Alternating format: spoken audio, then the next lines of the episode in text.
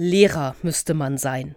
Nur vormittags arbeiten und an Wochenenden, Feiertagen und in den ganzen Schulferien frei haben. Was hat sich meine Mutter zu Recht über Menschen aufgeregt, die diesen Spruch ernsthaft geglaubt haben und ihr als Lehrerin an einer Grundschule unter die Nase gerieben haben.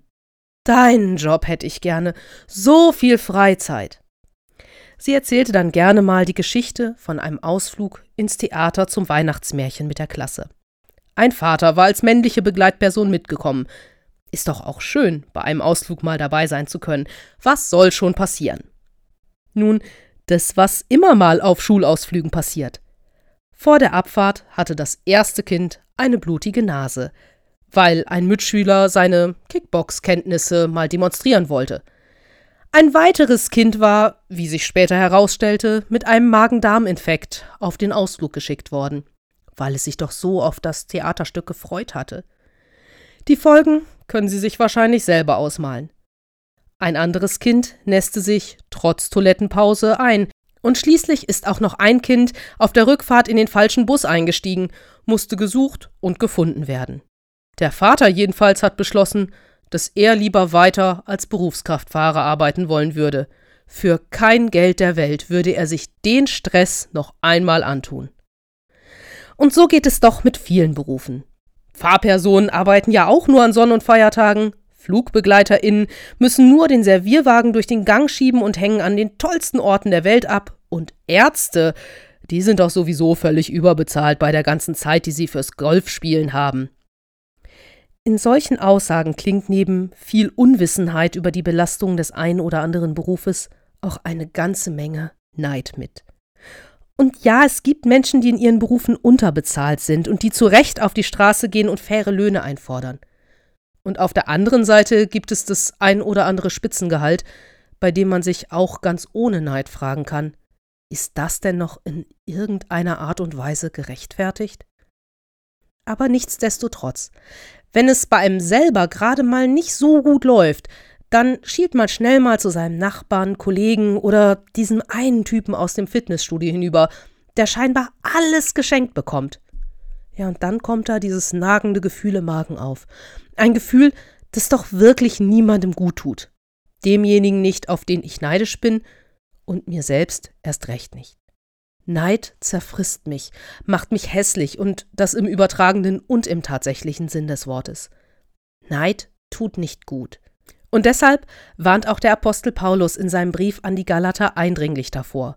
So heißt es im fünften Kapitel Wenn wir durch den Geist Gottes das Leben haben, wollen wir auch aus diesem Geist heraus das Leben führen.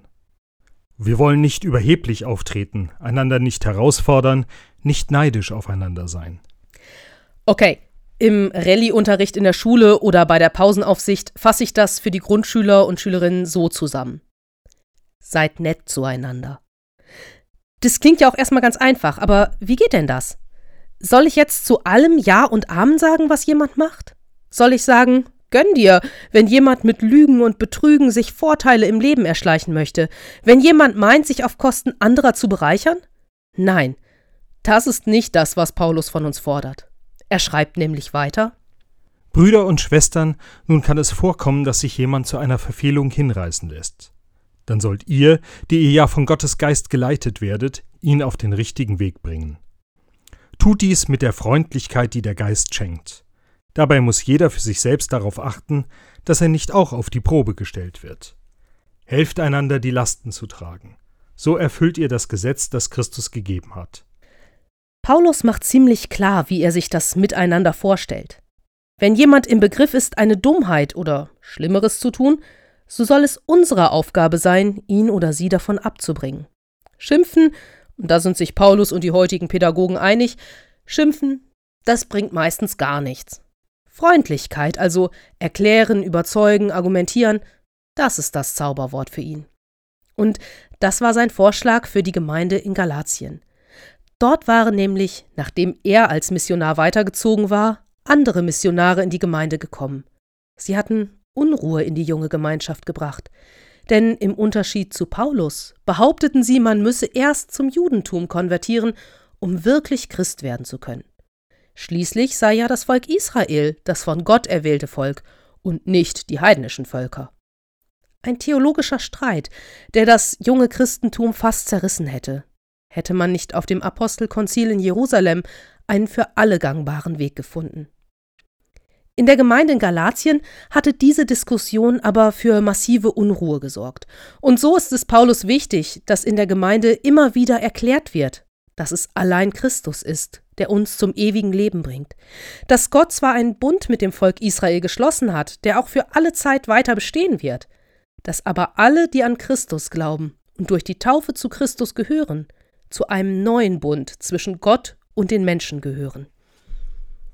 Diese Botschaft war Paulus wichtiger als alles andere.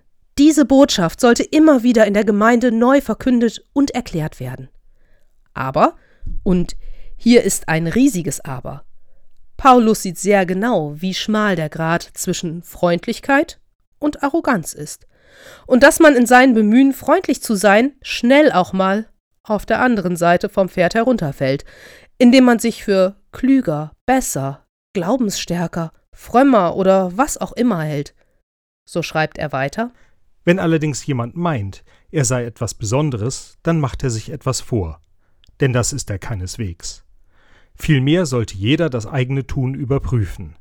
Denn dann hat er etwas, worauf er stolz sein kann, und muss sich nicht mit anderen vergleichen.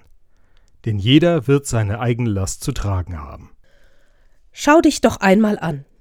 Paulus möchte, dass wir uns selber prüfen, sozusagen in den Spiegel schauen. Und zwar ganz genau. Wer blickt uns da entgegen? Liegt in deinen Augen Wärme und Freundlichkeit oder Kälte und Ignoranz? Die Falten auf deiner Stirn, sind sie durch Sorgen um andere Menschen entstanden oder aus Wut und Hass? Lächelt dein Mund herzlich oder ist er vor Neid und Missgunst ganz verkniffen? Wer sind wir, wenn wir uns ganz genau im Spiegel betrachten? mit all unseren Macken und Fehlern, mit all unseren schrullen und liebenswerten Eigenarten. Ich kann im Spiegel einiges Liebenswerte erkennen und genauso einiges, was mir gar nicht an mir gefällt, mir auch nicht gefallen kann. Da habe ich meine ganz eigene Last zu tragen, die mir auch niemand abnehmen kann. Und ich glaube, dass ich erst in dem Moment, in dem ich den Allerwertesten in der Hose habe und mich mal ganz ungeschönt und ohne Filter anschaue, indem ich meine eigenen Unzulänglichkeiten anschaue und annehmen kann, auch mit den Fehlern anderer freundlicher umgehen kann.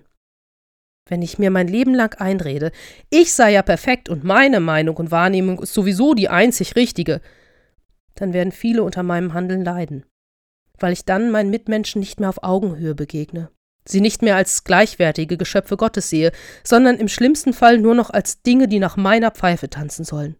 Und dass das kein Verhalten ist, was aus Paulus Sicht gottgefällig ist, das macht er ebenfalls deutlich. Täuscht euch nicht.